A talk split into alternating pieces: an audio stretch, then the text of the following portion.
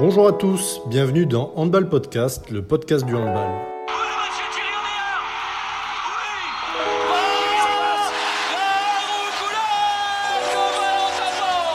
Je suis Tristan Paloc, cofondateur de Data et Match, agence de conseil en data pour les acteurs du handball. Retrouvez-nous et suivez-nous sur Twitter, les liens sont en description. Avec Handball Podcast, nous voulons simplement produire un contenu podcast régulier et de qualité pour les amoureux du handball.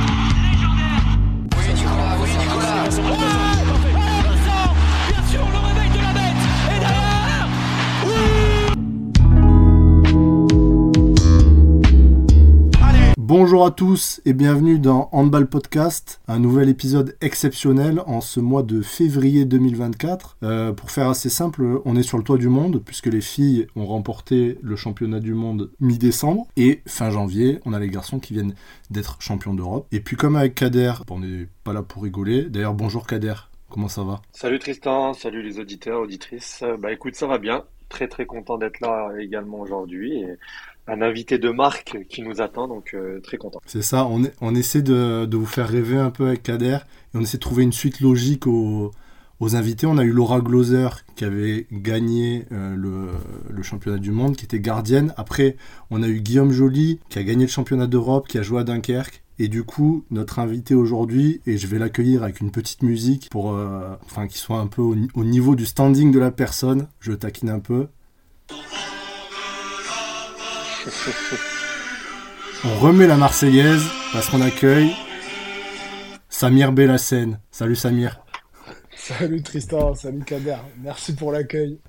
Je suis content de participer à ce podcast parce que fidèle auditeur euh, depuis la première émission. Voilà, c'est un, plaisir d'être là. Eh ben, merci beaucoup d'avoir pris un peu de temps.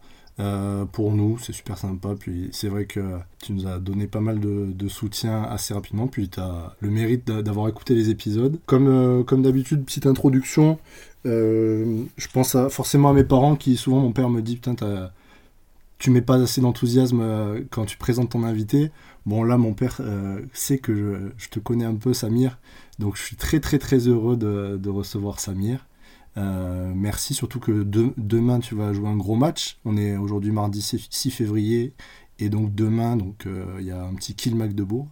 Je suis très heureux de te recevoir, très ému aussi de, de, pouvoir discuter avec toi et j'espère que vous, on va passer un bon moment et que vous tous euh, auditeurs et auditrices vous allez pouvoir passer un bon moment avec un super gardien et un super mec. Euh, on va essayer de comprendre un peu mieux ce que tu vécu sur, euh, sur les derniers mois. Je sais pas si, si tu es prêt. Ouais, je suis prêt. Après, voilà, bien sûr que moi, c'est pareil pour moi. Je suis très content. Je tenais à, te le dire. Euh, on a joué ensemble étant très jeune. Je t'ai côtoyé. On n'a pas partagé beaucoup de matchs, mais on a partagé pas mal d'entraînements pour l'espoir. Et, et, voilà, et content aussi parce que les gens le savent, c'est pas c'est pas un secret. Euh, Kader, euh, c'est un, un, ami très proche à moi. On a partagé cinq belles années à, Dunkerque ensemble. Et, euh, et, donc voilà, pour moi, que vous soyez tous les deux aux, commandes de cette émission, il fallait absolument, pour moi, dès qu'on m'a demandé de passer, c'était une obligation pour moi. Il n'y a pas moyen que je la rate. Bah, c'est super Merci à vous deux.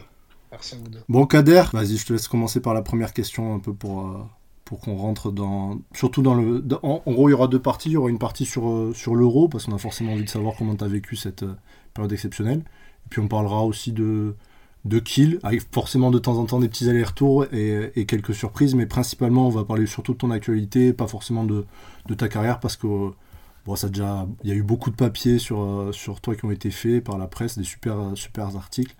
Euh, on va plutôt se concentrer sur, euh, sur comment tu as vécu ça. Écoute, euh, on va commencer. Déjà, moi, je voulais remercier Samir parce que, déjà, oui, voilà, on, est proche, mais surtout, Samir, il avait un planning hyper chargé entre la fin de, entre la fin de l'euro, les célébrations, le retour à qui, il a dû très très vite enchaîner. Donc, le fait qu'il puisse nous accorder un, petit peu de temps, donc merci à toi.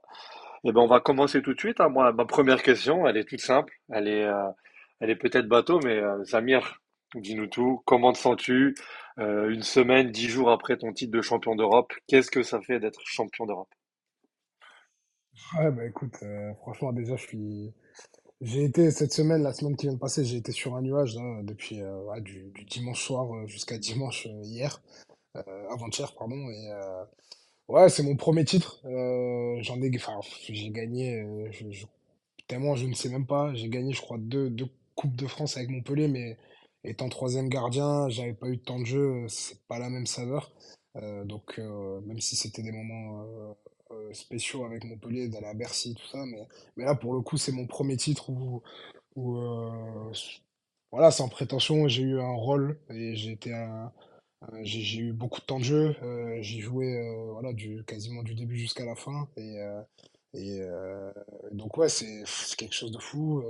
On a cessé de me répéter que c'était peut-être la compétition la plus dure. Euh, bon, bien sûr, avec la Ligue des Champions, parce que la Ligue des Champions, c'est sur la durée, mais le- l'Euro, c'est peut-être la compétition la plus dure au niveau international parce que euh, on sait qu'il n'y a pas, entre guillemets, et, sans manquer de respect aux, nations hors européennes, bien sûr, mais. euh, il y a que des gros matchs et je pense qu'on l'a vécu nous dans cet Euro où même les, euh, les, les nations qui sont pas trop attendues, euh, je pense notamment à la Suisse, à l'Autriche, euh, voilà, que les gens n'attendent pas forcément et qui, ont, qui nous ont donné du fil à retordre et où ça a été très dur. Donc on a eu zéro match facile. Et euh, donc ouais, pour moi c'est, je sais pas si, j'espère qu'il y en aura d'autres des titres, mais euh, ça sera inoubliable et ça a été un sentiment de fou et je m'en suis toujours pas remis à l'heure actuelle. Après, euh, voilà, comme tu l'as dit, j'ai eu un planning très chargé. Euh, Il y a eu les célébrations, certes, mais voilà, le dimanche, j'ai joué la finale. Le, lundi, on a eu une journée euh, à Paris euh, très chargée entre les sollicitations médiatiques et, et euh, bien sûr l'invitation à l'Élysée. euh, et derrière, euh, voilà, on va pas le cacher, euh, on, on a fêté ça à Paris. Sachant qu'on avait fêté ça la veille aussi à, à, à Cologne. Donc ça a été physiquement ça a été un peu dur, mentalement dur aussi parce que tu es, t'es sur un nuage et voilà, moi je suis rentré mardi matin à Kiel parce que mercredi j'avais un match assez spécial que je ne pouvais pas rater parce que j'ai quand même fait la demande à, à mes coachs et à mon manager qui était présent à la finale si je pouvais rentrer que vendredi. Et au final tout le monde était là, même euh, voilà mon pote euh, Magnus Lendin qui était en finale avec moi. euh, on a, on a tous et les, et les Suédois qui étaient dans le dernier carré et Damke avec l'Allemagne tous les, tous les mecs qui ont joué dimanche, on était quand même obligés de venir et on a joué di- mercredi après un match amical dans un petit village à côté contre une équipe de. je sais pas, c'est équivaut à quoi en France, mais une équipe de, de pré-national peut-être. C'est dû à, à un partenaire. Ouais, ouais. C'est vrai, je m'attendais pas à ça du tout. On m'avait parlé d'un match amical, mais je voyais le nom de l'équipe, mais je savais pas ce que c'était. Et euh, en fait, c'est dû à un sponsor qu'on a, Provincial, qui c'est une obligation pour le club et il faut que tout le monde soit là. Et donc voilà, j'ai dû vite rechausser les chaussures et, en plus j'ai commencé le match, donc euh, voilà, c'était vite se remettre dedans. Mais bon, c'était quand même un, plaisir de retrouver les, copains. Mais euh, non, franchement, c'est, je suis sur un nuage. Mais bon, voilà, on n'a plus le temps de trop de savourer, et tant mieux d'ailleurs, parce que on m'a aussi averti sur le fait qu'après un titre, c'est assez compliqué de se remettre dedans. Et je suis content au final de, de vite reprendre la compète, parce que j'ai pas le temps de, de planer ou quoi. Euh, demain, ben, on joue quasiment notre, euh, on joue quasiment le titre, enfin, une- en tout cas, pour revenir dans la course au titre. Euh, Magdebourg, ils sont premiers, et nous, c'est le match euh, quasiment le plus important de l'année, là. Parce que si on perd, ça va être compliqué de revenir. Euh, Si on gagne, par contre, pour le coup, on peut, vite revenir au titre, bon, je vais pendant tout l'épisode, j'aurai le temps de, voir, de vous donner quelques anecdotes, mais euh, bon, on est dimanche soir, c'est la finale. Samir, il est champion d'Europe, il a la médaille, il a toute sa famille autour de lui, ses proches, il a, il a, il a tout pour être heureux et on a un petit échange en, en FaceTime rapide pour le féliciter. Il est champion d'Europe et il ose me dire à ce moment-là, non mais Kad, maintenant il faut que j'aille chercher la Bundesliga, il faut que j'aille chercher la Ligue des Champions, pour vous montrer à quel point c'est un, c'est un compétiteur, c'est un mec ambitieux. Il vient d'être champion d'Europe. Moi j'aurais quasiment pu oublier toute ma famille, tout le monde. Non, monsieur était encore en- était déjà en train de penser à ce qui allait arriver dans les semaines et dans les mois à venir. Donc euh, il était sur son nuage, mais il était quand même conscient de, de, de, de, de la suite de la saison avec Kiel et, et euh, il a une ambition qui est, euh, qui est débordante et il a pas, il a vraiment pas de limite. Parce que comme tu, en fait, comme tu, me- comme tu l'as dit, Tristan, euh, bon voilà, les gens peut-être euh, commencent à connaître mon parcours et au final, j'ai 28 ans. Alors, je suis pas, je suis pas jeune, je suis pas vieux non plus, je commence peut-être à rentrer dans la, dans la fleur euh, de l'âge des gardiens, on va dire. Mais le truc, c'est que voilà, j'ai pas de, j'ai pas de titre encore à mon actif et tout sportif euh, euh, aimerait finir une carrière avec, euh, avec tous les titres. Et tu vois, j'ai été entouré euh, tout le mois de, bah, de légendes pour moi, comme bah, le, le meilleur, hein. l'exemple c'est Nico. Et, Et enfin, Ludo, euh, voilà, Dika sont des mecs qui, voilà, ils ont tout gagné euh, depuis, euh, depuis dimanche. Ils ont Mhm. gagné toutes les compétitions possibles dans leur carrière. Et ça, moi, ça me fait rêver, en fait, ce grand chelem-là. Et en fait, en une saison, là, je peux, euh, je peux quasiment avoir fait plus de la moitié du chemin d'une carrière en ayant euh, bah, un titre national avec euh, la Bundesliga. On est encore, euh, on est bien placé, on est bien en course pour, pour la Ligue des Champions. Et bon, voilà, on verra ce qui se passera cet été. Mais si j'ai la chance d'être au JO, bah, tu peux gagner les Jeux Olympiques. Donc, en, en un an, tu peux faire trois, quatre titres majeurs. Et, voilà, derrière, si ça continue, si je peux perpétuer en équipe de France, il me restera le mondial et j'aurai le temps d'aller chercher le mondial. Donc, euh, tu vois, en un an, je peux rattraper, le, pas, pas le retard, mais ce que j'ai pas eu euh, depuis que j'ai commencé à être pro. Donc, euh, forcément, j'essaie de me concentrer sur cette saison-là parce que tu peux gagner beaucoup de choses cette année, quoi. C'est une Mais, année euh, chargée, et tant mieux, quoi. À ce sujet, Samir, euh, je trouve que c'était intéressant parce que moi, bon, j'ai toujours bien suivi ta carrière, mais jusqu'ici, on pouvait dire que, que tu, tu montrais beaucoup de signes de, de patience. Enfin, tu vois, tu as eu une carrière où tu as été formé à Montpellier, après tu as, fait le, le pari, entre guillemets, d'aller à Massy, ça a bien marché, après tu étais installé à Dunkerque, on sent que tu passais étape après étape. Et là, cette saison, en fait, en six mois, ça, ça a explosé, quoi. Et même après, je trouve ce qui est marrant, mais on reviendra sur la compétition, mais tu démarres la compétition en numéro 3. Moi, je m'en souviens avec Kader, on en a discuté, on était un peu dégoûté que tu sois en tribune. Et, euh, enfin, on était déçus pour toi, parce qu'on est content pour Charles et Rémi. hein. Mais, euh, et, tu te retrouves euh, à être à Kiel et euh, à gagner le- l'euro en six mois, alors que ça faisait 7-8 ans que ben, tranquillement tu passais étape après étape. Comment tu le vis, ça? Écoute, en fait, c'est paradoxal parce que ça a été six mois complètement fou. C'était allé très vite pour moi. Mais d'un autre côté, ce que je dis à tout le monde, c'est que j'ai pas le temps à chaque fois de me poser. À chaque fois, il y a des gros moments qui arrivent. Je suis arrivé à Kiel euh, deux jours après. J'ai joué mon premier match en Ligue des Champions. On gagne. Quatre jours après, je suis parti en Bundesliga. Enfin, du coup, depuis que je suis à Kiel, tous les maximum 72 heures, on joue. Euh, voire des fois les 24-48 heures, ça nous est arrivé. Donc, euh, donc en fait, t'as pas le temps de, de réfléchir et c'est tant mieux. Moi, je trouve que c'est un avantage pour moi. Euh, voilà, j'ai pas eu trop de vacances à Noël. euh, j'ai eu 4 jours, 5 jours, je crois, hein, parce qu'on a eu un stage euh, juste avant Noël. On, Mhm. on est rentré le 24 au matin chez nous et je suis reparti le 31 en équipe de France. Donc, donc en fait, t'as pas le temps de réfléchir et, et je le vis comme ça en fait. Je le prends au jour le jour. Je me pose pas de questions. On aime me coller cette image de jeune nouveau qui, qui, qui savoure tout et en fait c'est ça. C'est je savoure tout ce qui se passe chaque moment parce que tout est nouveau pour moi en fait. Et et j'ai pas honte de le dire. Il y a un an, j'étais comme un. C'est pas une honte, j'étais fan, j'étais supporter et, et six mois après, je suis à la place des mecs que j'ai supportés. Et, du coup, euh, voilà, je me suis retrouvé à Kiel avec euh, des Douvniak, des Ekberg, Vinček, euh, ah, Peker, je peux tous les citer, des mecs qui ont tous gagné la Ligue des Champions, qui ont des titres euh, à foison en Allemagne. J'arrive en équipe de France avec tous les joueurs qu'on connaît et tout ce qu'ils ont gagné auparavant, et c'est des mecs que je regardais à la télé, même si je les côtoyais dans le championnat français, je les connaissais pas forcément. Donc voilà, en fait, maintenant tu fais partie de ce groupe-là, et du coup tu, tu vis tout au jour le jour, et même à l'Euro, pendant la compète, tu joues tous les 48 heures. Donc, euh, même quand tu fais un bon match, et comme tu as dit, j'ai commencé troisième, mais pour moi, même moi-même, hein, en arrivant à la compète, euh, bah moi, forcément, le premier match, j'étais un peu déçu de l'avoir raté, parce que c'était surtout le contexte, jouer dans le stade de foot, euh, 55 ou 56 000 personnes, stade plein, euh, c'était une expérience de fou. Je me rends même pas compte qu'on a joué dans un, moment historique, parce que c'est bah, c'est le, le record du handball, d'avoir autant de monde et de jouer dans un stade de foot. J'étais un peu dégoûté de pas y participer, mais au final, j'étais content parce que tu fais partie du groupe, t'es, l'ouverture de l'Euro. En fait, voilà, je, m'attendais pas à jouer autant. Euh, moi, je m'entends très bien avec Rémi et Charles aussi. Euh, Charles, on a une relation particulière, je le connais depuis tout petit, euh, depuis qu'il a 10 ans, 11 ans. euh, je le voyais euh, voilà, souvent, tous les jours à Montpellier. Je l'ai vu grandir, c'est le petit frère d'un de mes meilleurs potes. Donc, euh, donc voilà, c'était, on a, on a eu une très bonne complicité et affinité tous les trois. Et, et donc voilà, ça me, comme tu l'as dit, j'étais déçu, mais j'étais content pour eux. Et ils ont, ils ont plus, même si Charles est très jeune, au final, euh, au niveau international, il a plus, il a, il a plus d'expérience que moi. Et donc voilà, je me suis pas posé de questions, je me suis pas mm, mis dans mon coin, me morfondre parce que je jouais pas ou quoi que ce soit. C'est, tout nouveau pour moi. J'appréciais juste le moment d'être là, de porter la tunique, euh, de m'entraîner, voilà. Et au final, les, les opportunités se sont enchaînées. J'ai saisi ce que je pouvais saisir et ça m'a souri, tant mieux. Euh, Voilà, c'était, ça m'a réussi sur cette compète. On verra les prochaines, mais, euh, voilà. Donc, euh, en fait, c'est le truc, c'est pour moi, c'est de ne pas se poser de questions, en fait.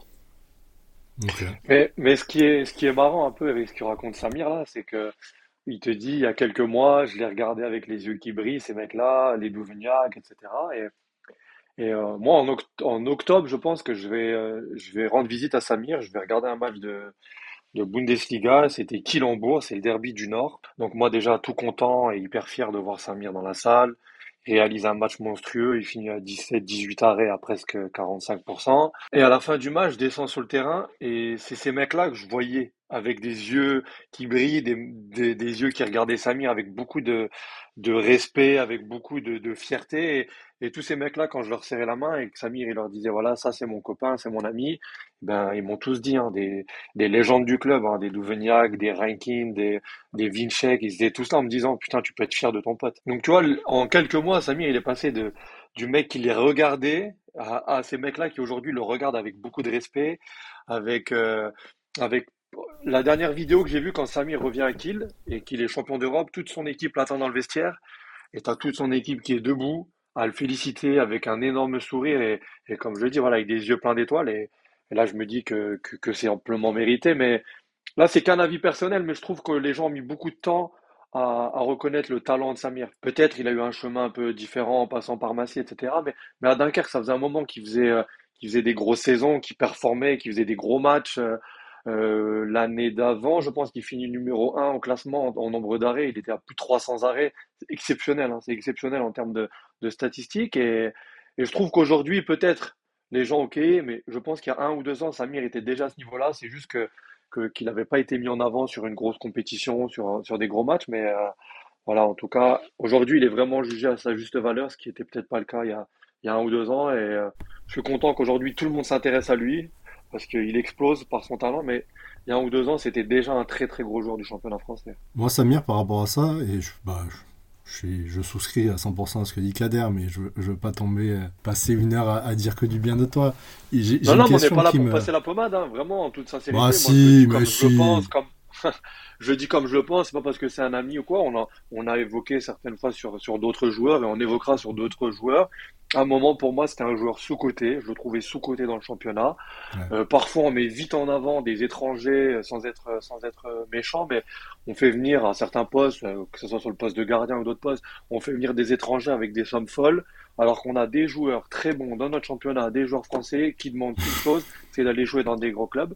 Et euh, voilà, c'est pas parce que c'est un ami, euh, s'il faut. Euh, et, à la, et dans la suite de l'épisode, j'aurai deux trois critiques à lui faire. Ah, ça, mais, tant mieux. mais en tout cas, tant non, mieux, tant vraiment, mieux. voilà, je, je, préfère dire la vérité et, les gens ils ah, savent que là-dessus, que ça soit sur les réseaux, sur Twitter ou quoi, quand j'ai des choses à dire, je le dis. Et, voilà, j'ai pas la science infuse, mais sur mon avis sur, sur Samia. Euh, moi, j'avais, j'avais une question par rapport à un peu tout ce qu'a dit euh, Kader et ce que tu nous disais. Euh, c'est, je vais te demander de, de, te, de te mettre euh, mentalement dans cette situation. Euh, on est en prolongation de, de la finale, euh, donc dimanche dernier, face au Danemark. Euh, tu as 10 sélections en bleu, je crois, au, au début du match. Donc tu as été gardien titulaire, tu as joué tout le match. C'est pas un match facile, d'ailleurs tu le diras un peu après quand tu, dans ton interview, moi qui m'a presque fait pleurer euh, avec Marie Patrux, Thiro Meyer. Tu diras qu'il y a eu des moments un peu, un peu durs. Et là, il y a Michael Hansen qui va prendre son tir euh, en prolongation. Du coup, je demande ça un peu à, à, à mon pote, peut-être que c'est très personnel, mais il se passe quoi dans ta tête? Enfin, qu'est-ce qui se passe quoi? Pour que tu nous sortes cet bah, arrêt qui est très important et comment tu as vécu ce, ce moment-là alors que tu as 10 sélections en bleu? Il y a, il y a Enfin, j'ai vérifié la feuille de match. T'es celui, ouais, ouais. les deux équipes qui a le moins de sélections, hein, et de loin. Ouais, bien sûr. En fait, déjà, faut savoir, et j'ai une anecdote, ce qui s'est passé deux jours avant, en demi-finale, où euh, en fait, je fais une très très grosse première mi-temps. Je crois que je finis à 45-50% à 9 ouais. arrêts. Et, euh, et, en fait, j'étais dans un état de transe, le contexte, tout ça, France-Suède, euh, voilà. Et en fait, Rémi, archi bienveillant sur le banc, me dit garde-en, parce que je te le dis, avec le peu d'expérience que j'ai, un match dans ces conditions-là, une demi, une finale, un quart, c'est très très long. Garde-en sous le pied. Euh, du coup, ce qui se passe, c'est que c'est qu'en fait, en deuxième, bah, du coup, pas trop d'arrêt, peu d'arrêt. Moi, je dis à Rémi de se préparer. Euh, enfin, je lui dis discrètement, euh, putain, j'y arrive plus. Prépare-toi. Il me dit, tu vas finir le match, tu vas le plier. Nan, nan. ça se passe pas. Rémi rentre, il finit le match, il nous fait les trois arrêts qui, ou quatre arrêts en prolongation qui, qui nous permettent, après la séquence folle de, de Hello, ça nous transcende. Et Rémi nous sort un pastis à 6 mètres sur Félix Clar, et, et Ah ça nous permet d'aller en finale. Et, et, et en fait, le jour de la finale, le matin, on a une réunion et on se dit, les on a toujours les réunions de gardiens euh, avec Jean-Luc Kiefer euh, et, Charles et Rémi tous les matins de match pour travailler les tireurs et, parler, échanger. Et, et c'est ce qu'on se dit, c'est qu'en fait, euh, peu importe le nombre d'arrêts, c'est une finale. On s'en fout des stats, on s'en fout de ce qui va se passer. Faut faire les bons arrêts au bon moment. Et toute la finale, je me suis dit ça. C'est peut-être pour ça que j'étais moins, euh, moins flamboyant, moins peut-être moins bon, moins d'arrêts. Mais en fait, j'essaie de plus trop célébrer. J'étais très concentré. Et au final, ce qui se passe, c'est qu'à la prolongation, voilà, Rémi me dit, Hey, t'as fait les arrêts toutes les 5-10 minutes qu'il fallait, t'en fais un, deux par là. Il me dit, maintenant, il te faut, voilà, trois arrêts et tu, on s'en fout, là, de ce qui se passe. euh, On s'en fout que Nielsen soit en chaleur, que Landin soit rentré. Eh, maintenant, c'est nous, on, va aller chercher ce match. Et il a ces mots-là. Et du coup, en fait, euh, je me dis, voilà, il y a deux fois cinq minutes et euh, voilà, faut que je fasse un arrêt dans les cinq premières minutes et peut-être deux arrêts dans les deux dans les cinq dernières. Voilà, il se passe la prolongation et je suis dans un moment un peu dur en scène à la vidéo euh, et je l'avais joué deux fois déjà avec Alborg cette saison en Ligue des Champions.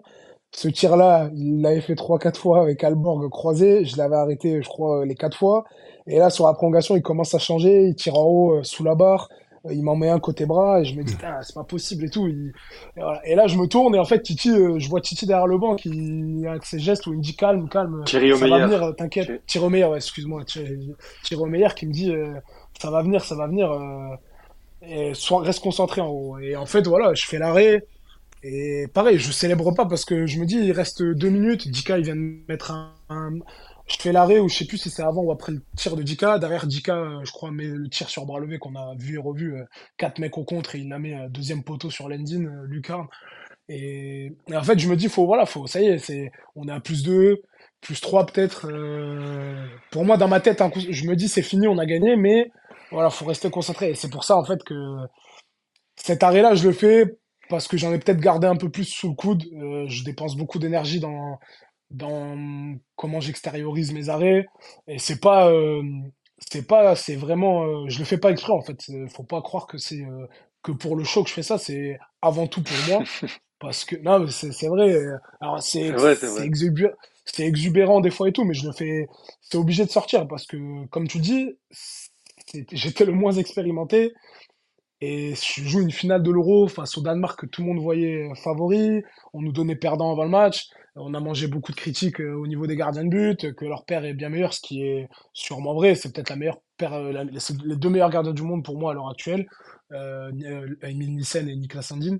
Et, voilà, et on nous disait que voilà, nous on n'a pas ces gardiens-là, enfin les, les gens extérieurs, euh, on n'a pas ces gardiens-là. là.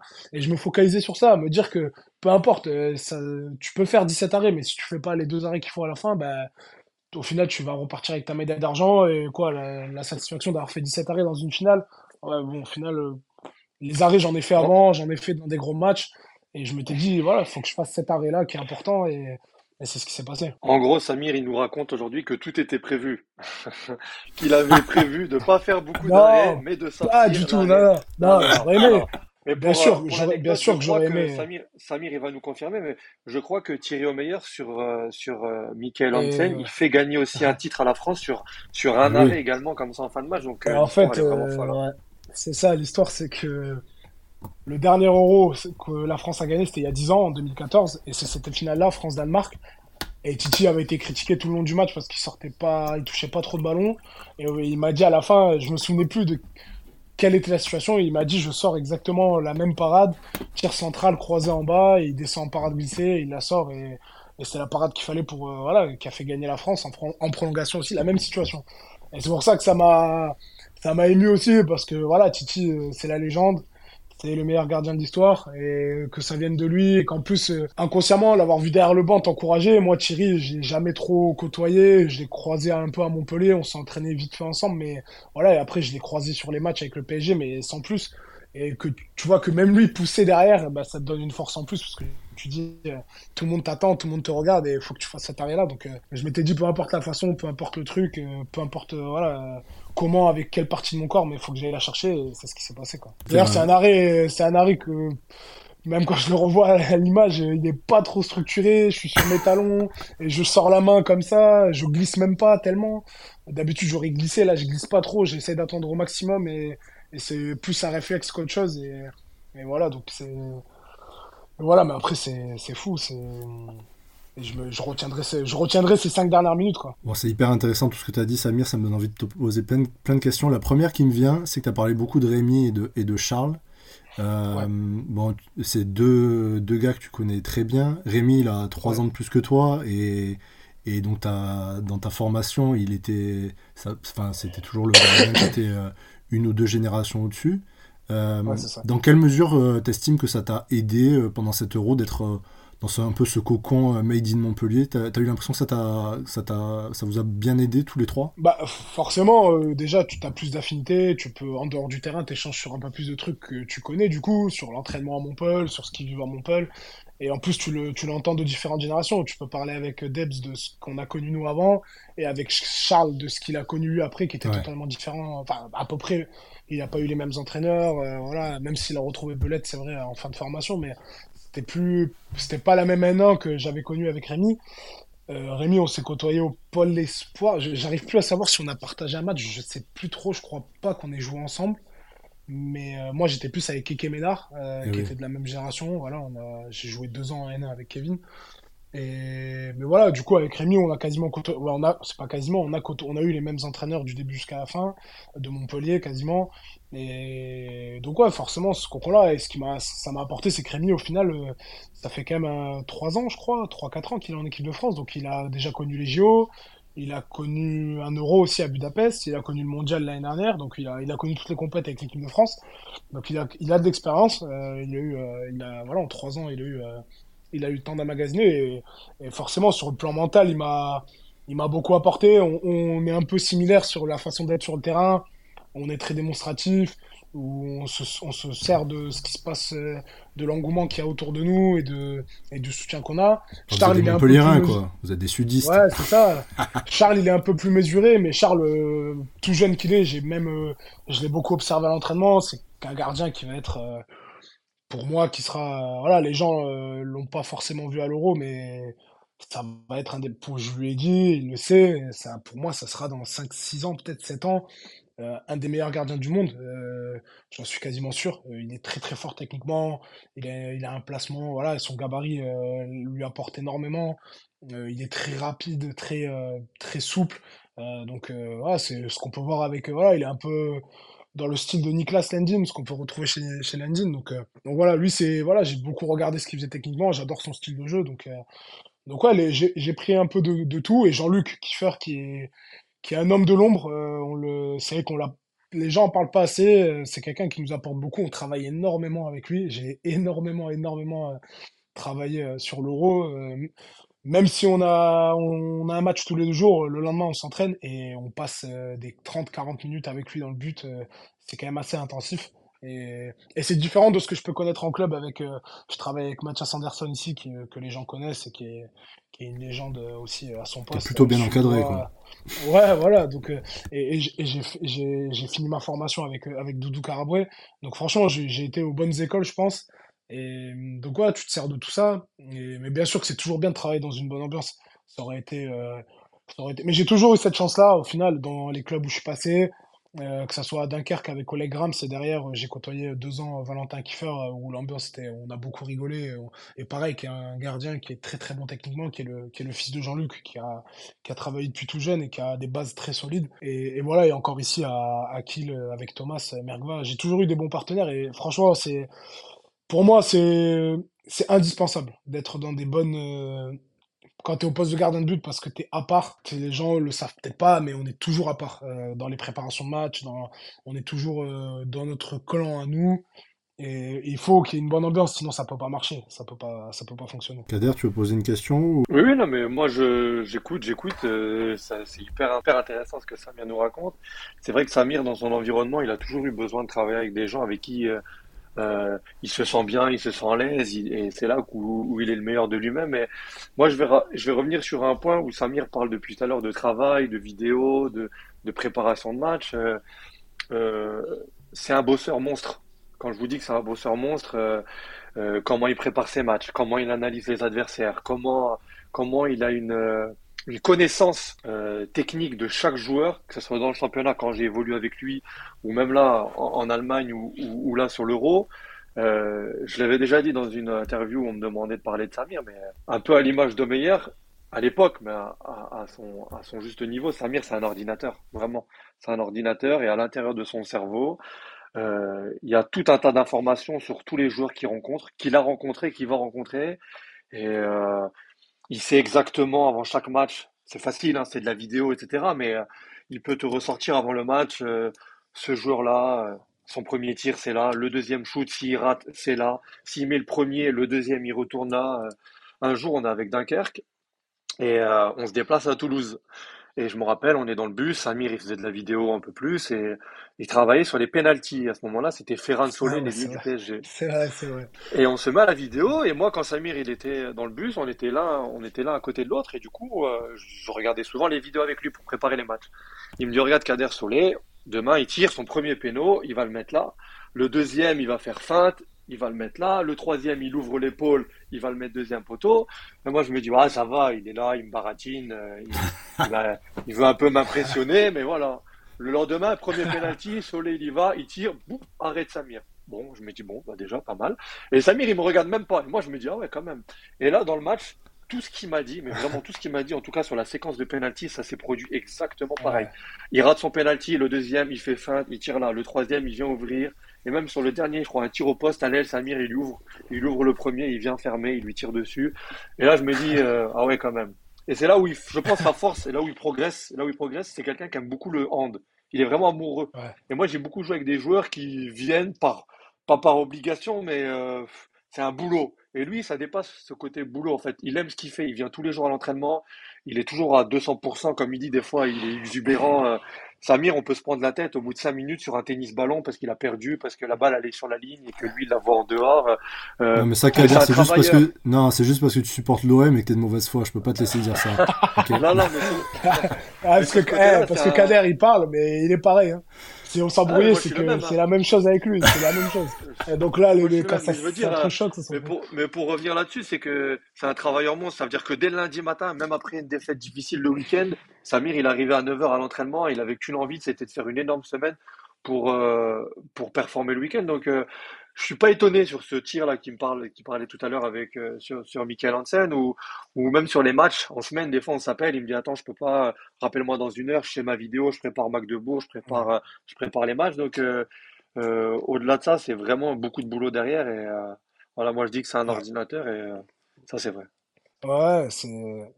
Alors sans parler du côté boulot et tout, il a raison sur une chose, c'est que pour moi après, c'est ma vision des choses, mais euh, en vrai, on fait un sport, on a la chance de faire ce qu'on fait. Euh, Kad, il l'a vécu, il sait ce que c'est.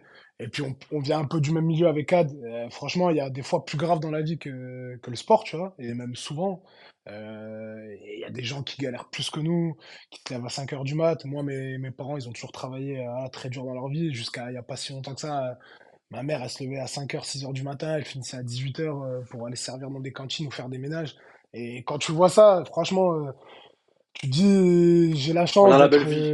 On a la belle ouais, exactement. Je vais pas aller, on va pas mentir. On est très bien payé pour euh, jouer au ballon. C'est, je, je, je vulgarise le truc, mais mais en vrai, c'est pas parce que t'as perdu, c'est pas voilà, parce que, que t'as eu une mauvaise période, que t'as t'as pas performé sur un match, t'as pas touché ces ballons-là, que, que derrière faut se morfondre deux semaines. Et, en fait, cette passion-là, c'est de dire, euh, allez, tu te lèves tous les matins. Là, Kill, je me lève ce matin, je me suis levé à 9h45 pour aller à l'entraînement à 11h. Euh, bah, tu vois, il y a plus dur et finir là, ma journée, elle est finie depuis euh, une heure et demie, tu vois. Et, mmh voilà, il y a plus dur dans la vie. Et en fait, si tu travailles pas alors que t'as déjà cette chance-là, bah pour moi, c'est du gâchis et, et c'est limite du manque de c'est peut-être loin ce que je veux dire, mais c'est limite du manque de respect, tu vois. Euh, parce que voilà, t'es es là, pas forcément tout le monde autour de toi euh, est professionnel dans un sport. Et je parle de handball, mais ça peut être n'importe quel sport professionnel. Hein. Je parle de tout. C'est le sport pour les gens, c'est de l'amusement et, même nous, c'est du plaisir. Si t'as pas ce plaisir-là à, suivre ça, ah, franchement, moi, des fois, ça me fait mal de. Et on le disait avec Kader, et c'est ce qu'on répétait aux jeunes euh, qu'on croisait quand je voyais que c'était un peu. Voilà, je disais franchement, euh, j'ai des potes à moi qui étaient plus motivés que vous et plus passionnés que vous et qui sont pas pros, et vous, vous êtes là. Je Mhm. chambrais des fois, je, je demandais tu- à des jeunes, je leur disais, tu sais qui c'est ce joueur? Quand on parlait, on préparait un match avec Dunkerque, tu sais qui c'est lui, tu sais qui. Non, et tout. Et je dis, bah, c'est pas normal, tu vois. C'est pas normal que tu saches pas. Tu le joues, tu vas le jouer deux fois dans l'année. Tu le regardes pas, c'est pas normal. J'ai dit, moi, il y a des potes. euh, mon meilleur ami, Brice Ménard, son rêve, ça a été de. C'est le community manager de Dunkerque maintenant. Il a quand même touché du, du bout des doigts ses rêves, parce qu'il est dans le monde professionnel, mais dans une autre facette. Mais son rêve, ça aurait été d'être professionnel et de jouer, de vivre de ça. Et il est archi passionné. Et je prends toujours son exemple parce que je me dis, ah, ce mec-là, il aurait aimé être à ta place, euh, toucher, euh, ce qui, toucher les salaires qu'on touche pour, euh, pour jouer devant des milliers de personnes et, et prendre un ballon, tirer dans une cage. C'est, tu vois, y a, c'est vulgarisé, hein, bien sûr, ce que je dis, mais bien sûr qu'il y a du travail, tout ça, mais au final, on, on joue au ballon, quoi, tu vois. C'est, on va pas sauver un les plaisir avant tout. pas, C'est un ouais, plaisir avant c'est tout. un plaisir, c'est un plaisir. Donc, euh, pour moi, le travail qui doit, le travail qu'il y a derrière, il est obligatoire. C'est même pas pour moi, c'est que c'est obligatoire. Sinon, tu, ah, te- ça sert à rien de faire ce que tu fais, sinon, tu vois. Le Mais, mais truc à fond, Tristan, en je plus, crois que c'est court. C'est court et ça s'arrête vite. Donc, euh, tu vois, j'ai j'ai déjà 28 ans, j'ose espérer euh, et je vais essayer de tout faire pour aller jusqu'à 38, 40, j'en sais rien, tu vois. Je sais pas, peut-être que ça s'arrêtera avant, on sait jamais de quoi il fait la vie, mais, mais euh, tu vois, il me reste quoi, 10 ans, peut-être un peu moins de 10 ans à jouer, donc euh, c'est déjà allé vite. J'ai peut-être fait déjà un peu plus de la moitié de ma carrière, peut-être, ou je suis à la moitié de ma carrière, donc euh, c'est allé très vite. Mais Tristan, je crois que Samir à l'instant nous parlait de d'un certain Brice Ménard. Ouais, peut-être qu'il vou- il voulait dire quelque chose, non? Bah ouais, je sais pas, peut-être. Ouais, tiens, c'est a, on bizarre. a pas Brice là qui est parmi nous, peut-être? Peut-être. Il est là. Salut Tristan, salut Cad et salut Sam. Du coup, on m'a demandé de m'exprimer à ton sujet. Donc je vais essayer de le faire. Je crois qu'on s'est déjà dit beaucoup de choses, mon Sam, mais euh, c'est forcément toujours euh, difficile d'exprimer sa fierté euh, auprès d'un proche. J'essaye de le faire quand, quand j'y arrive. Mais voilà, Samir, si je devais le décrire, c'est quelqu'un qui, euh, qui, derrière tout l'aura qu'il dégage sur, le terrain et, son caractère, une sensibilité et un fond que très peu de personnes ont. C'est aussi quelqu'un qui t'en donnera toujours énormément et il te demandera jamais rien en retour. Euh, il sait d'où il vient et il connaît tous les chemins qu'il a traversés. Et rien n'a été facile pour lui. Donc, euh, hormis sa famille et les gens très proches, personne n'aurait pu imaginer qu'il en soit là aujourd'hui euh, du fait de son parcours. Et il a su montrer au grand public sa valeur. Donc aujourd'hui, euh, si j'ai juste un message à te faire passer, c'est posons-nous. Et il saura pourquoi euh, je lui dis ça. Mais euh, ce n'est pas la norme de, de faire ce qu'il a fait. Il sait qu'il lui reste encore d'autres histoires. Donc oui, Samir est extraordinaire. Et euh, toutes les choses qu'il a vécues, il aime les partager avec ses proches. Et c'est une véritable force. Donc je ne sais pas si tu te rends compte que, que tu tires tout le monde vers le haut, mais, mais c'est le cas en tout cas. Donc j'aimerais terminer par, par une grande phrase d'un d'un lyriciste très connu. Il ne faut pas oublier de dire je t'aime, donc euh, je t'aime. Ah, Merci. Ah, c'est un tueur. C'est un tueur. Ah ouais, bah. Ah, c'est touchant de ouf. C'est touchant de ouf. euh. Ah, de toute façon, là, j'ai j'ai terminé mon quota de larmes pour la semaine, là. Mais, mais ah ouais, euh, ah, en vrai. Bah, bah, pour ceux, ah, pour remettre dans le contexte, pour remettre dans le contexte et ceux qui comprennent pas, euh, Brice Ménard, c'est le meilleur ami à Samir. Aujourd'hui, il est community manager au club de, de euh, c'est, les deux meilleurs amis au monde. Ils ont grandi ensemble. Ils ont joué également ensemble au, Montpellier Handball quand ils étaient gamins. Et euh, je sais que Brice, c'est pas quelqu'un qui aime énormément s'exprimer. Et, l'exercice qu'on lui a demandé de faire, il n'était pas évident. Et voilà, aujourd'hui, il envoie un très très beau message à, son meilleur ami Samir. Ouais, ouais, c'est ça. T'as bien résumé. On se connaît depuis qu'on a l'âge de 10 ans. Et on a tout fait ensemble jusqu'à bah, partir. Je suis parti en centre de formation et, et nos chemins ils se sont séparés là. Lui, il a pris le choix des études. Et au final, ça a payé parce qu'il a fait des études de com. Et, et pour moi, maintenant, euh, tout objectivement, et je le dis le ouais. plus sincèrement possible, euh, pour moi, c'est le meilleur euh, communicant euh, du handball français. Il n'y a aucun équivalent là-dessus. Et en plus de ça, voilà, la phrase qu'il a sortie derrière, euh, il est dans le monde du rap aussi maintenant. Il travaille avec un, un rappeur qui, qui vient de sortir son album d'ailleurs, PNPLG, et c'est pour ça qu'il qu'il parle de ça, mais euh, et qui, est un pote à nous aussi. Et du coup, euh, ah, du coup, ouais, et voilà. Brice, il a réussi dans son domaine aussi, il le sait. Et comme il dit, posons-nous, euh, posons-nous pour voir tout ça. Bon, on va revenir un petit peu, Samir, après avoir parlé de tout ça, on va revenir un peu sur l'équipe de France. J'ai envie que tu nous parles un peu aussi de la, de la montée un peu en puissance euh, de l'équipe de France tout au long de la compétition.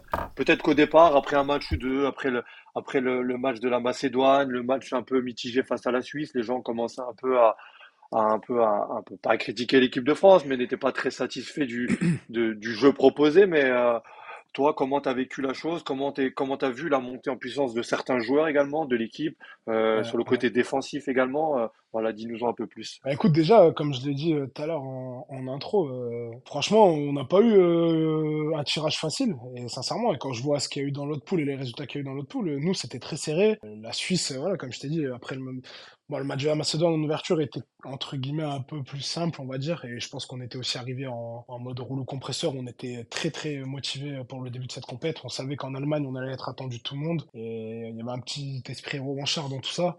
Et bon, voilà, l'histoire a fait qu'on tombe en plus dans la, poule de l'Allemagne dès le début. Donc on savait que ça allait être euh, dur parce que c'est chez eux. Euh, les salles, moi, euh, j'étais peut-être un peu plus préparé parce que je, viens de faire six mois ici et je vois l'engouement qu'il y a qu'a le handball ici, c'est franchement c'est quasiment au niveau du foot, hein, au niveau de ce qu'on peut connaître en France avec la Ligue 1 et ici la Bundesliga, c'est quasiment sur le même pied euh, la passion qu'ont les gens.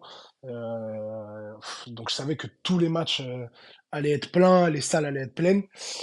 Et, et en fait, ouais, peut-être que c'était pas plaisant à voir, j'en sais rien. Je, je suis pas assez posé, je suis pas assez qualifié pour parler du jeu offensif ou de ce qu'on a proposé. Moi, euh, en toute sincérité, j'y connais rien. Euh, moi, je sais qu'arrêter des ballons. Moi, je sais qu'arrêter des ballons, c'est tout. Autant on peut parler défensivement, je, je m'y connais un peu, mais mais offensivement, je vais pas faire le mytho à dire que voilà. Mais, mais en fait, ce, que je sais, c'est que pour moi, de l'intérieur, je trouve qu'on a dégagé une sérénité, mais d'un autre côté, on le montrait pas trop, mais entre nous, ça se dégageait quand même d'une une certaine confiance et d'une certaine sincérité dans le sens où on abordait les matchs avec beaucoup de sérieux, on les gagnait et, et on avait tous en tête d'aller chercher le titre. Et il y a un joueur qui l'a exprimé d'ailleurs, Ludo Fabregas en réunion, et qui a dit que c'est bien d'aller chercher le titre, mais ça serait encore mieux d'y aller invaincu. Et on s'est mis ce point d'honneur-là à gagner tous nos matchs jusqu'à voir où, jusqu'à, bah, jusqu'à que ça s'arrête. On verra où ça s'arrête. Mais quoi qu'il arrive, on met tout à fond et on essaie de gagner tous nos matchs. Alors ça peut paraître bête comme ça, mais euh, on voulait être invaincu. Mais c'est très dur de le faire parce qu'à l'Euro, voilà, des fois tu peux perdre un match et te retrouver en finale. Euh, on l'a vu avec le Danemark, ils ont perdu un match, euh, leur dernier match de poule, ils l'ont perdu.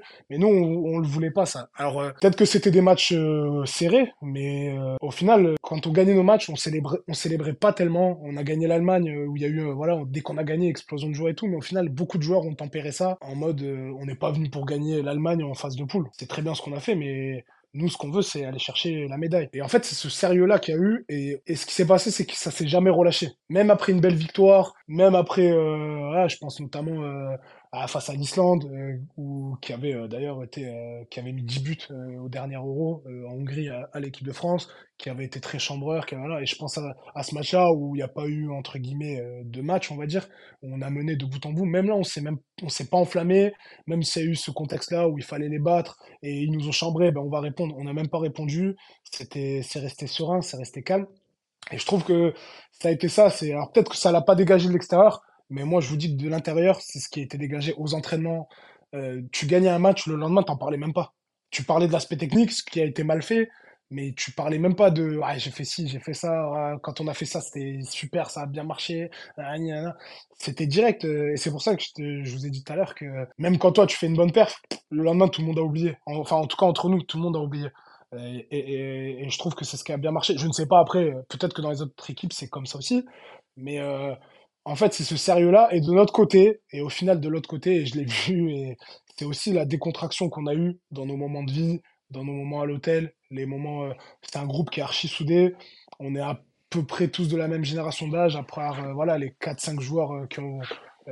les frères Cara, Quentin, Val, euh, qui, ont, euh, qui, ont, qui, ont, un peu plus euh, connu que nous, Tim, Nguessan aussi. mais de l'autre côté, on est beaucoup de jeunes. Certes, il y a des jeunes qui ont, bah, comme je l'ai dit tout à l'heure, Ludo, Dika, Nedim, qui ont, qui ont énormément gagné déjà avec l'équipe de France. Mais dans les vies communes, on ne le sent pas. Il n'y a pas cette différence-là de statut. Moi, je suis arrivé, mm, mm. on m'a tout de suite bien intégré. Euh, bah, il y a des mecs que je connaissais un peu d'avant, euh, notamment Hello, je suis en chambre avec lui. Euh, Hugo, voilà, c'est des mecs, c'est des mecs qui font vivre un vestiaire. euh, Dylan, Benoît, euh, voilà, euh, Nedim, euh, c'est des mecs qui vont te faire vivre un vestiaire. Et, et c'est, ça aussi, je trouve qu'on a dégagé beaucoup de. Tu sens qu'on on aimait ce qu'on faisait, on la vit, euh, voilà, on se prenait pas la tête. Ça gagnait un match, le lendemain ça joue au Uno le soir, ou le soir après le match ça joue au Uno. C'était pas, Mais c'est cette insouciance, c'est cette insouciance qui exactement, fait, euh, exactement. quand, d'un point de vue extérieur, moi, quand je regardais les, les vidéos, le groupe, euh, le- les petits reportages, tu sens cette insouciance avec cette folie dans l'équipe, euh, Hugo c'est Dylan Naï, Benoît, euh, ou même, euh, tu sens qu'il y a une osmose, il y a, il y a, il y a une humeur, il y a, il y a un côté hyper chambreur dans le groupe, tout le monde rigole tout le temps. Et à ce côté-là où, ok, on performe, on est bon, on se marre, mais dès le lendemain, on bascule vite sur, euh, sur autre chose, sur un nouvel adversaire. euh, on n'a pas peur de mettre un Chabat Andy Wolf, on n'a pas peur de, de rencontrer Michael Hansen, et de, lui- de lui tirer un peu les cheveux, entre guillemets, mais c'est aussi ce qui fait la force de cette nouvelle, cette nouvelle génération. C'est complètement différent de la génération des, des ex, c'était des matchs, c'était complètement des machines, ils venaient, ils gagnaient, ils repartaient. Euh, là, c'est vraiment, il y a un peu de folie, un peu de jeunesse, un peu d'insouciance, et Et, je et trouve c'est le, le marquant de ce nouveau groupe, et c'est ce qui fait leur force, j'ai l'impression. Peut-être qu'ils étaient moins pas. bons, entre guillemets, handballistiquement, mais comme je l'avais entendu dans une vidéo où je crois Nedim l'avait dit dans un reportage, euh, nous on gagne pas peut-être euh, techniquement, mais à la bagarre on est les plus forts. Et c'est un peu ce qui, ce qui décrit ce, groupe. et, et, et c'est ça qui est vrai, c'est que je trouve qu'on a gagné beaucoup de matchs à la bagarre. Et c'est dû aussi, je pense, à la force de ce groupe. C'est quoi? On va pas être peut-être les plus beaux, on n'a pas le jeu, euh, euh, même si on a gagné, peut-être qu'on n'a pas le jeu séduisant des Danois ou de la Suède, euh, avec des multiples passes, des... Mais au final, dans la réalité, euh, on passe nos matchs dans la bagarre, comme tu l'as dit. Euh, on, on, on va jamais rien lâcher. Quand on était à moins 3 à 4 minutes de la fin, je crois, contre la Suède, et que Hello, il nous sort ça, et Hello, il revient de loin. On sait l'histoire, je vais pas la répéter. On sait l'histoire qu'a eu Hello. Euh, il a vécu des moments très très durs, plus que beaucoup dans, dans l'équipe, euh, quasiment. Voilà, c'est parce que ça l'a atteint lui directement. Et, voilà, il, est monté, euh, quand tu parlais de joueurs qui montaient en puissance, je pense notamment à lui. Il a monté en puissance pour finir sur la finale où il a été monstrueux, monstrueux, monstrueux. Il nous délivre de la prolongation. Il va nous chercher la prolongation contre la Suède avec ce tir qui restera dans même pas l'histoire du handball. Je parle de l'histoire du sport. Parce que, Du jamais euh, vu. vous dire, jamais vu. j'ai été, été avec lui en chambre et j'ai vu des messages qu'il a reçus de joueurs. euh, Il a eu des, des, joueurs NBA qui ont vu, qui ont envoyé des messages. Ça a fait le tour du monde. Son, son but a fait le tour du monde. Et, et donc voilà. Et derrière, il nous fait une finale de, de fou. Quoi. À partir du moment où il est rentré jusqu'au, bah, il nous met un dernier but euh, où il traverse la défense, il va tirer au-dessus de la tête de Lendin, euh, il transperce la cage. euh, voilà, c'est.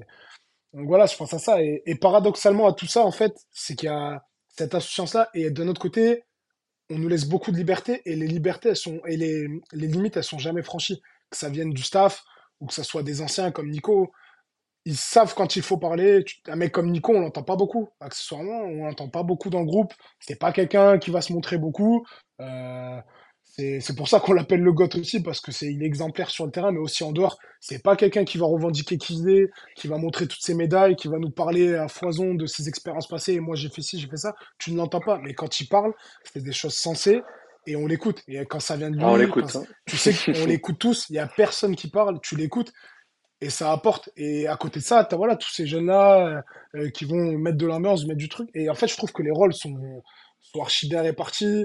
Euh, archi bien, voilà, Luca qui est capitaine, pareil, c'est quelqu'un de qu'on n'entend pas beaucoup dans un groupe, mais quand il faut parler, quand il faut être présent, il est là. Euh, Ludo Fabregas qui est, pff, à l'heure actuelle, pour moi, c'est le meilleur joueur du monde. Euh, voilà, et il tu l'entends jamais. C'est quelqu'un de très discret, mais d'un autre côté, quand il faut répondre présent, il est là. Et voilà, et t'as, et t'as ce mélange-là, en fait. Il n'y a pas tout le monde qui est fou dans l'équipe, et t'as ce mélange-là qui, qui, mais il en faut. Et je trouve, et de l'extérieur, quand je suis rentré à Kiel, c'est les premières discussions que j'ai eues avec les mecs, avec les Norvégiens, les Suédois, les Danois, avec Doulé. C'est, euh, ce qu'ils te disent. On paraît fou complet de, l'extérieur quand ils nous voyaient dans, dans l'hôtel. Ils me disent, mais comment c'est possible que vous, je dis, ouais, mais ça, c'est ce que tu vois dans les repas, c'est ce que tu vois euh, dans les lieux de vie où on joue aux cartes, où on peut rester euh, jusqu'à 23h minuit à rigoler, voilà, mais au final, il n'y a que du sérieux. Je touche du bois. On a eu zéro, enfin, on n'a pas eu trop de- On a eu la, petite blessure de Val, voilà, qui est au final, qui l'a pas handicapé si longtemps que ça, mais on n'a pas eu de pépin physique, euh, euh, ce qui était le plus important. Tout le monde est rentré dans son club euh, en, forme. Et, voilà, on a pu profiter de ce mois-là et on, a gagné. Donc, j'ai dit, ouais, c'est bien, c'est bien d'être. j'ai vu d'autres équipes, j'ai rigolé. Ben, il y a une anecdote, on mangeait quasiment tout le temps dans les mêmes salles avec les poules où on était. Et moi, j'avais retrouvé les Norvégiens, on était deux poules. Et la Norvège était avec nous à, à Berlin, ouais, à Berlin. Et c'est ce qu'il me disait, il me disait, parce que des fois, on rentrait de l'entraînement, on allait manger direct, on n'était pas douché. C'était encore avec euh, bonnet, euh, le survêt remonté, une genouillère, euh, chaussettes, claquettes, chaussettes. Et il me disait, franchement, quand on voit, bah, mais tu sais, t'es pris par le temps, tu rentres direct manger. Et les mecs, ils me disaient, et eux, tu les voyais toujours bien, voilà, bien peignés, survêt, voilà, tout propre et tout. Et les mecs, ils me disaient, mais putain, on vous avez arrivé, on était morts de rire. Je dis, ouais, mais au final, tu vois, nous, on se prend pas la tête sur ça. Euh, on est sérieux quand il faut être sérieux, mais euh, quand on est au repas, tu peux nous entendre rigoler comme des oufs. Tu peux... Euh, notre match, il joue pas parce que il se joue pas au Uno ou il joue pas quand tu es en train de manger au resto de l'hôtel. C'est, pas là que ça se joue, c'est dans les entraînements. Et dans les entraînements, personne nous a vus, c'est fermé. Mais je peux te dire que dans les entraînements, c'est très sérieux, c'est très concerné. Et, voilà, et les matchs de la, de l'arrivée, l'équipe, elle se transforme. Dès qu'on part du, de l'hôtel jusqu'à la coup de sifflet final, tu ne vois plus les mêmes comportements. Et c'est ça qui fait le secret de ça, c'est que tout le monde sait à quel moment il faut switcher. Et, voilà, et c'est ça pour moi euh, les secrets d'une grande équipe, c'est savoir se prendre au sérieux, mais dans les bons moments. Il n'y a pas besoin d'être tout le temps branché sur, euh, sur courant, euh, sous tension euh, H24, parce que sinon je pense qu'à un moment tu pètes. Il y a des joueurs dont tu as parlé, moi de, l'extérieur, enfin, il, il m'impressionne beaucoup. Alors tu parles de, Ludo Fabregas, euh, mais au niveau d'état d'esprit, tu vois, Fabregas, Rémi Lee, même, c'est des mecs qui ont à peu près ton âge. Et euh, vraiment, enfin, là sur cette compétition, je les ai trouvés euh, impressionnants de, sérénité. Et même Dika qui fait une finale, euh, enfin, où il fait 60 minutes qui sont difficiles au moins offensivement, quoi. Ben, comme tu dis, en prolongation, c'est lui qui va nous sortir deux buts, dont un tir qui sort de nulle part. Ces mecs-là, on a l'impression qu'ils sont programmés, enfin qu'ils ont un truc, je sais pas, que le commun des mortels n'a pas, quoi. Toi qui les fréquentes, est-ce que tu peux m'expliquer leur secret pour que j'essaie de regagner la Coupe de France départementale Ah, je veux pas tout dévoiler, mais euh, pour prendre Dika et Nedim, premièrement, c'est des mecs, euh, je pense qu'ils ont un talent fou. Dika, c'est peut-être beaucoup de travail, bien, c'est quelqu'un qui travaille euh, énormément, euh, qui est très, euh, qui est très engagé dans tout ce qu'il fait. Nedim, je trouve que c'est inné chez lui, il a un talent, une lecture du jeu, Il a il a su se transformer. Ouais, voilà, il a un balle, il a su se transformer. Euh, c'est quelqu'un qui prend beaucoup la parole, qui a... Et moi, il m'a impressionné parce que je le connaissais un peu d'avant, mais je savais pas qu'il avait euh, toutes ces connaissances-là. Et c'est des mecs qui regardent, ils ont regardé tous les matchs de l'Euro tout le temps. Euh, et Nedim, voilà, il a su se transformer. C'est ça qui m'impressionne, c'est qu'il était arrière droit de base et maintenant il est passé demi-centre. Et je trouve qu'il a fait, bah voilà, il a pas fini MVP de la compète pour rien non plus. Et, et donc euh, voilà, c'est c'est des mecs qui ont, qui ont ça dans le sang, je trouve. Après Ludo, bah du coup, ce que je... là, Ludo, c'est carrément le contre-exemple parce que Ludo, c'est quelqu'un qui est tout le temps concerné et qui est très, très, très, très investi. Et pour moi, en El fait, quand tu le professeur. vois de l'intérieur, El c'est professeur. vraiment, bah tu vois, c'est le professeur. C'est quelqu'un qui, euh, pour moi, quand tu le connais au final, c'est limite pas impressionnant parce que quand tu vois tout ce qu'il fait derrière, tu dis, ouais, c'est normal. Mais ce qui est pas normal, c'est ce qu'il fait derrière, en fait. C'est comment il est Tu investi. peux, hein, Samir, tu, prépa- tu peux nous raconter hein, le soir de la demi-finale, quand la finale, la, demi, elle a à peine fini, vous êtes déjà que vous êtes qualifié. euh, Ludo, il est déjà au boulot, si tu peux nous raconter peut-être. Ouais, Ludo, il nous a pré- en fait, il nous faisait un complément de ce qu'on avait et il nous préparait les matchs pour nous les envoyer. euh, On avait un groupe euh, entre joueurs et il nous disait, voilà, moi, défensivement, voilà, en fait, il nous le préparait avant qu'on aille en vidéo et il prenait la parole en vidéo. Mais il nous montrait qu'il nous disait ce qu'il allait dire en vidéo et qu'il n'y aurait pas de surprise dans ce qu'il disait. Et il préparait des, diapos, quoi. Il faisait des Ah ouais. diapos, il faisait des. Pour lui, pour lui, il le travaillait pour lui. Et je le voyais. Moi, une soir, je suis passé, euh, je suis passé parce que je lui ai amené un truc dans sa chambre et il était déjà sur son ordi en train de travailler. Chaque soir, il travaillait sur les matchs qu'il connaissait, ce qu'il pouvait avoir vu. Il regardait énormément de vidéos. Il a regardé tous les matchs de l'Euro dès qu'il pouvait. Dès qu'on sortait d'entraînement, il, à côté, il était derrière moi dans le bus. euh, je le voyais euh, direct sur son téléphone à regarder le match euh, qui était en train de passer quand on sortait d'entraînement. Il travaille tout le temps, tout le temps. Euh, c'est voilà, c'est une machine, c'est euh, un ordi, c'est une machine, c'est un, un cyborg le mec. Il prépare euh, tout, il est minutieux dans tout. Donc pour moi, il n'y a pas de secret. Et, voilà, c'est à l'heure actuelle pour moi, c'est pour ça que je dis aussi qu'il est meilleur joueur du monde, parce que je vois tout ce qu'il y a derrière. Et c'est pas juste être efficace au shoot, c'est lui, il est de deux côtés du terrain.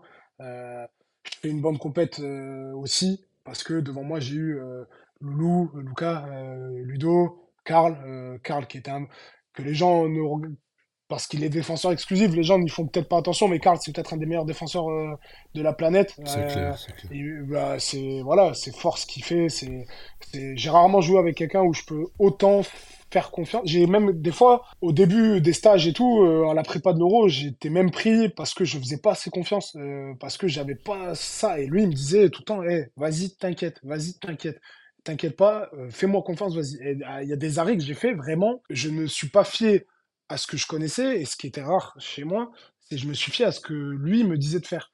Il me dit, moi sur ça, je vais là, moi sur ça, je vais là, va là-bas, va là-bas. Ok. Et j'y allais en fait euh, euh, contre ma nature, et j'y allais, et au final, je sortais la balle, et je me dis, il a raison. Et alors que c'était franchement des gros joueurs en face de nous, et tu te dis, je disais, euh, bah, euh, typique, Palmarson, il me disait, Palmarson, t'inquiète pas, euh, je, quand il va baisser son bras, va là-bas. Quand il monte et qu'il va baisser le bras, va là-bas, je m'occupe, il la croisera pas. Eh ben, à un moment dans le match, il vient central, il croise le bras, et d'habitude, euh, hop, il la remonte premier poteau, euh, en toute dilettante. hein. Et là, il est venu, et j'y suis allé euh, à deux mains côté bras, je l'ai limite, à- je attrapé. Et je me suis, même moi, je fais l'arrêt, je la relance, et je me dis, euh, ah ouais, c'est un truc de ouf. Sur le coup, je me suis dit, pour le coup, ouais. Et derrière, il a voulu la croiser, et la, la main de Karl, elle est sortie nulle part contre. euh, on récupère la balle, relance but. Et je dis, ah, c'est c'est une machine. Et voilà, donc euh, pour moi, il c'est des mecs, voilà, c'est c'est des machines, comme tu l'as dit, et pas tellement des secrets, c'est le travail au final, c'est le travail. Et l'anecdote que j'ai pour finir, l'anecdote que j'ai pour finir sur Ludo, j'ai, je l'ai encore, parce que je l'ai vu hier en rentrant de, j'étais à Montpellier ce week-end et dans l'avion, euh, je regardais mes vidéos et je, me suis rappelé que j'avais cette vidéo-là. On gagne la finale, on est dans le vestiaire, c'est la folie, ça danse, ça rigole, médaille autour du cou. Voilà, champagne ici et mis. Et on avait toujours une boisson de récup à prendre après les matchs. Euh, tout le temps. Le préparateur physique nous avait préparé une boisson de récup. Et on a rigolé. On dit, ah, vas-y, Olive, elle est où la boisson de récup là et tout? Parce que ça y est, c'était fini, quoi. Et à un moment, je passe dans le vestiaire et je vais pour aller aux toilettes et je passe par les, je passe à côté des douches et j'entends un peu de musique dans les douches et là, je passe et je vois Ludo dans le bain froid, en train de faire bain froid, alors qu'on est champion d'Europe, avec sa boisson de récup. J'étais mort de rire. Et je l'ai filmé, j'ai dit, bah voilà, il me dit, ah, mais t'as- et il a rigolé, il avait, une- il avait la boisson de récup et une bière à la main. Et il me dit, non, mais c'est pour, euh, c'est pour rafraîchir la bière. Il rigolait, mais il était en train de faire ouais. sa récup déjà. On Ouais, est champion c'est d'Europe, on a même pas 10 C'est minutes. l'ultra professionnel. Il était déjà en train de faire sa récup. J'étais limite en train de culpabiliser, à me dire, euh, ah ouais, putain, il a peut-être raison, quoi. Je vais peut-être aller faire récup. Je vais peut-être me mettre dans un bain. Il m'a fait culpabiliser, tu vois. Mais c'est une machine, voilà, il n'y a pas de secret. C'est une machine, c'est du travail, du travail et constamment, en fait. Bah, Moi, j'ai une dernière anecdotes. question. Moi, une dernière, c'est bah, là, on fait un peu le tour de tous les joueurs, mais euh, bah, forcément, on va y revenir. C'est bah, Samir, que- comment t'as vécu toi ta première compétition avec euh, avec Nicolas Karabatic? Voilà, le, je sais que ça faisait partie de tes rêves de jouer une grande compète avec euh, avec Nico. Euh, comment t'as vécu le truc de l'intérieur? Comment t'as vécu aussi, euh, je trouve la très très bonne compète de, de Nico Karabatic? Et, et moi, j'ai à l'image. euh, euh, Nico Karabatic qui, sur une défense, sur le pivot de, de l'Au- de l'Autriche, vient défendre très costaud sur lui. Et là, il harangue la salle, le public. Et moi-même, derrière ma télé, j'en ai eu des frissons de voir un mec à 39-40 ans avoir autant d'envie et, et de hargne pour un match de poule, entre guillemets. Donc, raconte-nous, toi, ta compète de l'intérieur à côté du, de la légende qui va bientôt, qui va bientôt s'arrêter. Euh, comme je vous ai dit tout à l'heure, euh, voilà, si on l'appelle le GOAT, c'est pas parce que, que ce qu'il a montré sur le terrain, c'est en dehors. C'est quelqu'un de, comme je vous ai dit, très humble, très discret et très respecté par tout le monde. Euh, voilà, c'est un mec qui travaille tout le temps. Il est à 200% aux entraînements, il se cache pas, il se gère pas, il se gère pas. Voilà, forcément, il met plus dans ses équipes. Bah, je sais pas, je l'ai pas connu avant, mais il fait attention à tout, à son alimentation. à- voilà, il est, et pareil, hein, à l'image de Ludo, il est dans il fait, il, est minutieux dans tout. Et, voilà, c'est quelqu'un que tu vois pas. euh, il s'exprime pas trop en dehors du terrain, très discret, tout le monde le respecte. Et, et même, enfin, moi, ce qui m'a choqué, c'est le respect qu'a tout le monde, enfin, toute la planète du hand a pour lui quand tu croises les autres équipes, quand tu. Enfin, c'est. Voilà, c'est. C'est une machine, c'est. Ouais, je je peux pas vous dire Toi, plus tu, sans l'avoir vécu. toi, tu l'as connu, surpris. toi, tu l'as connu gamin. Tu l'as connu gamin. On a Ouais, image, ben voilà, je l'ai connu On a dans la gamin. tête cette photo, euh, cette photo Ouais. quand, quand tu étais à Kiel en stage, euh, quand tu étais en stage tout gamin et t'es, t'es, euh, t'es avec Nico, Nico qui était déjà une star à Kiel et aujourd'hui toi tu Ouais. partages, tu partages une finale d'un championnat d'Europe à côté de lui donc c'est, une histoire incroyable. C'est ça, ça qui est fou. Et c'est, en fait, ce qui m'a surpris, c'est, de voir en fait comment il est tout le temps motivé, même après tout ça. Et c'est là où moi je respecte énormément. Je me rendais pas compte on, on sort ou avant la finale, je vois un tweet qui passe. euh, je crois que c'est 71 titres qu'il a dans sa carrière. Et tu vois que n'importe quel but, n'importe quel match, et quand il est sur le banc ou même sur le terrain, n'importe quel arrêt, il célèbre, il vient te pousser. Moi, euh, il a eu beaucoup de mots, il m'a beaucoup poussé pendant toute la compète quand il était sur le banc. Quand je faisais un arrêt, il se levait, il venait me taper la main. Enfin, c'est, pour moi, voilà, c'est quand un mec, enfin, c'est, t'as beau être joueur professionnel, j'ai beau jouer à qui, j'ai beau être en équipe de France, ça reste quand même euh, Nico, et ça sera un joueur à part. Tu, je sais pas comment les autres le vivent, moi je le vis comme ça. Comme je dis, je suis un passionné de hand, et Nico, voilà, c'est, c'est au-delà du handball, c'est euh, les, gens du sport français. Et du coup, ce qui m'a surpris, c'est voilà, c'est sa personne, sa personne, comment il est, c'est que tu le ressens pas au final. Tu peux parler avec lui normalement, t'as pas de gêne à parler avec lui, t'as pas peur d'aller lui parler. Ah, tu sais, c'est, voilà, il est, il est très normal et très humble comme mec. Et, et c'est pour ça que pour moi, je respecte encore plus parce que tu peux tomber, j'ai connu, bien sûr que j'ai connu, j'ai connu, j'ai croisé des grands joueurs et qui sont pas comme ça, qui sont peut-être plus à le revendiquer, à se montrer. Et, On donne pas euh, de nom, hein, c'était on veut non. pas de problème Et, ici. Hein. ouais, On bien pas sûr, non, hein. non, non, je donne pas de nom. Mais pas forcément mal, mais sans s'en rendre compte. Les Oui, mecs, sans s'en rendre compte, ils, ils parlent beaucoup d'eux et tout. Mais lui, pour le oui. coup, euh, alors pour le coup, pour moi, c'est, voilà, il n'y a pas mieux dans l'histoire du handball. Et, et c'est comme il a vécu le truc. Quand on a gagné la finale, c'était son dernier euro. Mais il en a gagné, euh, je sais pas combien avant. Euh, il l'a fêté, voilà, il c'est- sur le coup de finale, il était comme un, comme moi. Il était touché, il était, il a vécu le truc comme un mec à qui c'était sa première compète, alors que c'était sa dernière. Et sa dernière à l'Euro, je veux dire. Mais enfin voilà, c'est ça qui m'a qui m'a encore plus fait après la compète encore, où je l'ai respecté encore plus. Hum, C'est dingue, c'est. En fait, faut le vivre, c'est bien. Tu vois, là, j'en parle et tout, mais mais je pense que les gens le savent aussi. Il est disponible, il se rend disponible tout le temps. Ah, tu verrais les demandes, de- enfin, tu vois, quand on joue, euh, personne l'a oublié, comme il a été accueilli en Allemagne. Euh, voilà, les gens euh, l'ont critiqué, euh, le critiquent, voilà, si Emi, pourquoi, si. Et il l'a montré, match contre l'Allemagne, je crois il fait 5, 5 sur 6, 5 sur 5. Euh, Allemagne, grosse défense, un public de 20 000 personnes qui nous sifflaient tout le long du match. Voilà, c'était chaud et il était là, il a, il a porté le match.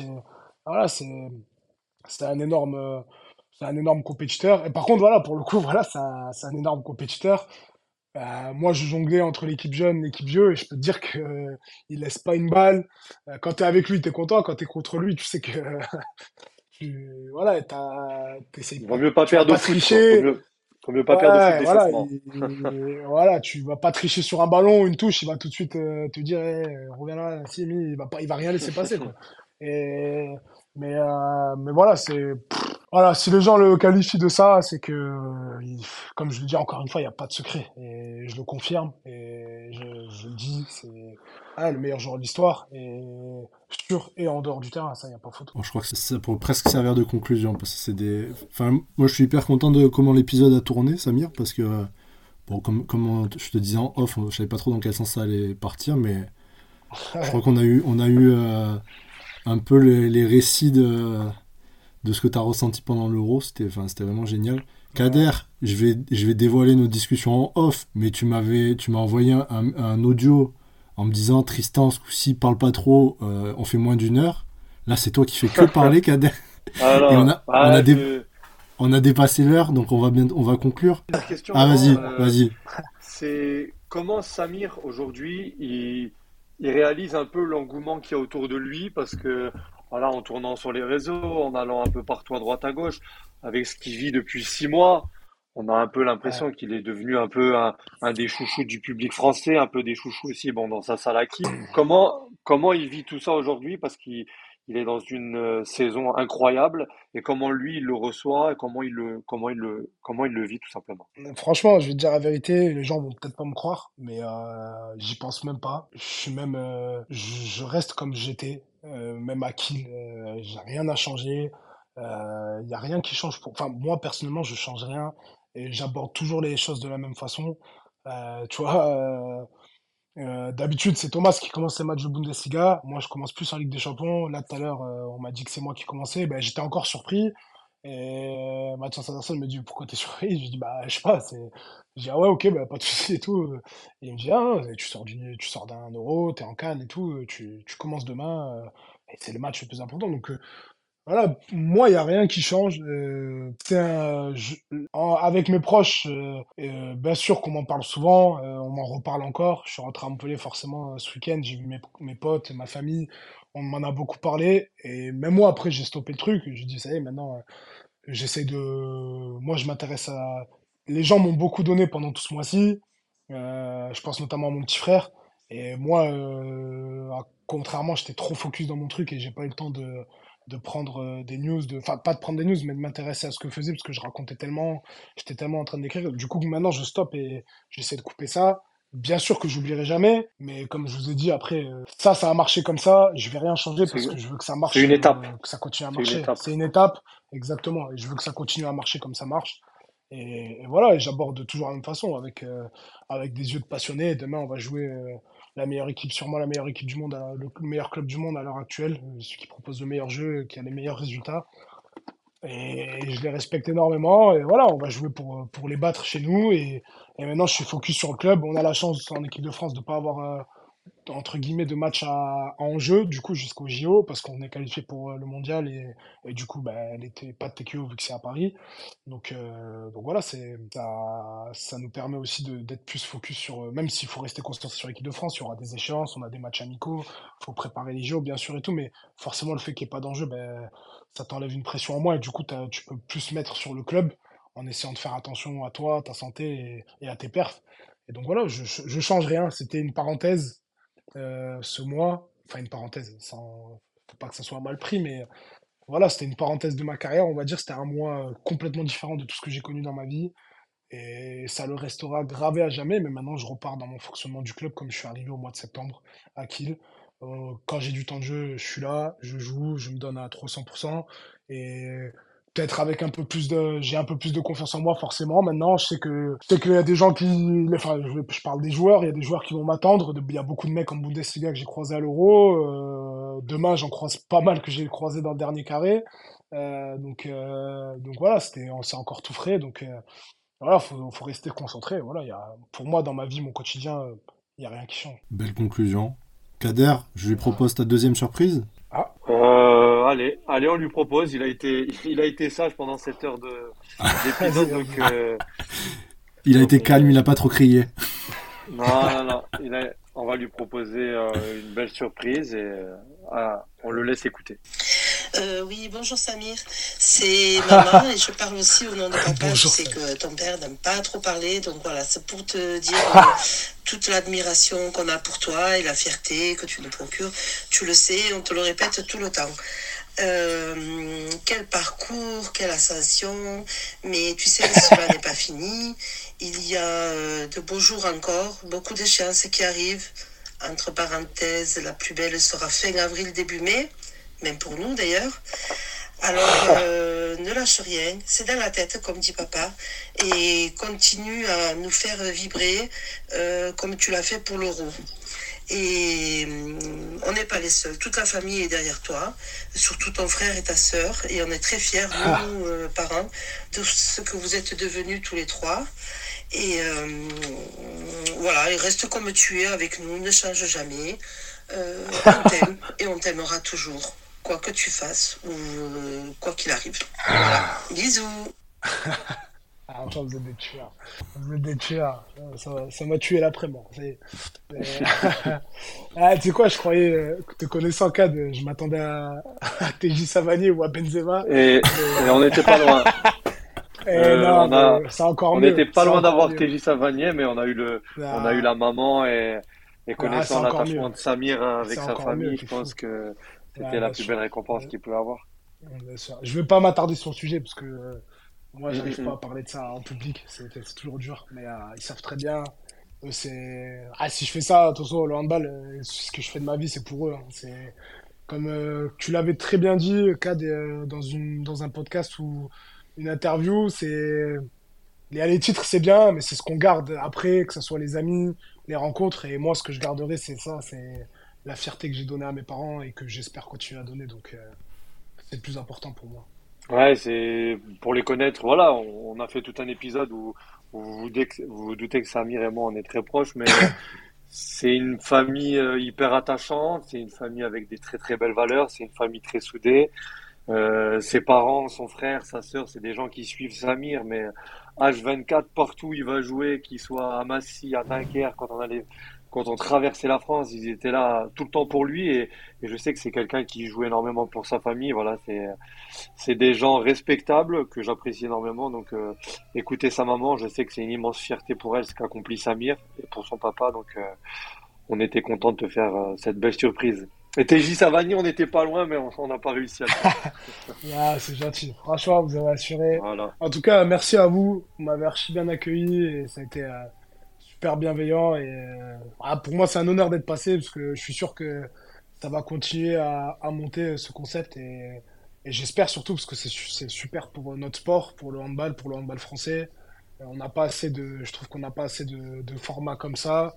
Et ça aide à avancer, que ce soit pour les joueurs, pour le, pour les staffs, euh, connaître les joueurs, connaître ce qu'ils qu'ils ressentent et surtout pour le, grand public. Au moins, euh, ça leur permet de, de savoir qui supporte et, et qui voit à la télé. Donc, euh, non, franchement, c'est continuez ce que vous faites. Je continuerai à écouter, c'est lourd et en espérant qu'il y ait autant et encore plus de réussite. Bah, Eh merci ben, Samir. Tristan, on va, on va juste lancer un défi à Samir. Samir, on va te, Ouais, on te lance un défi.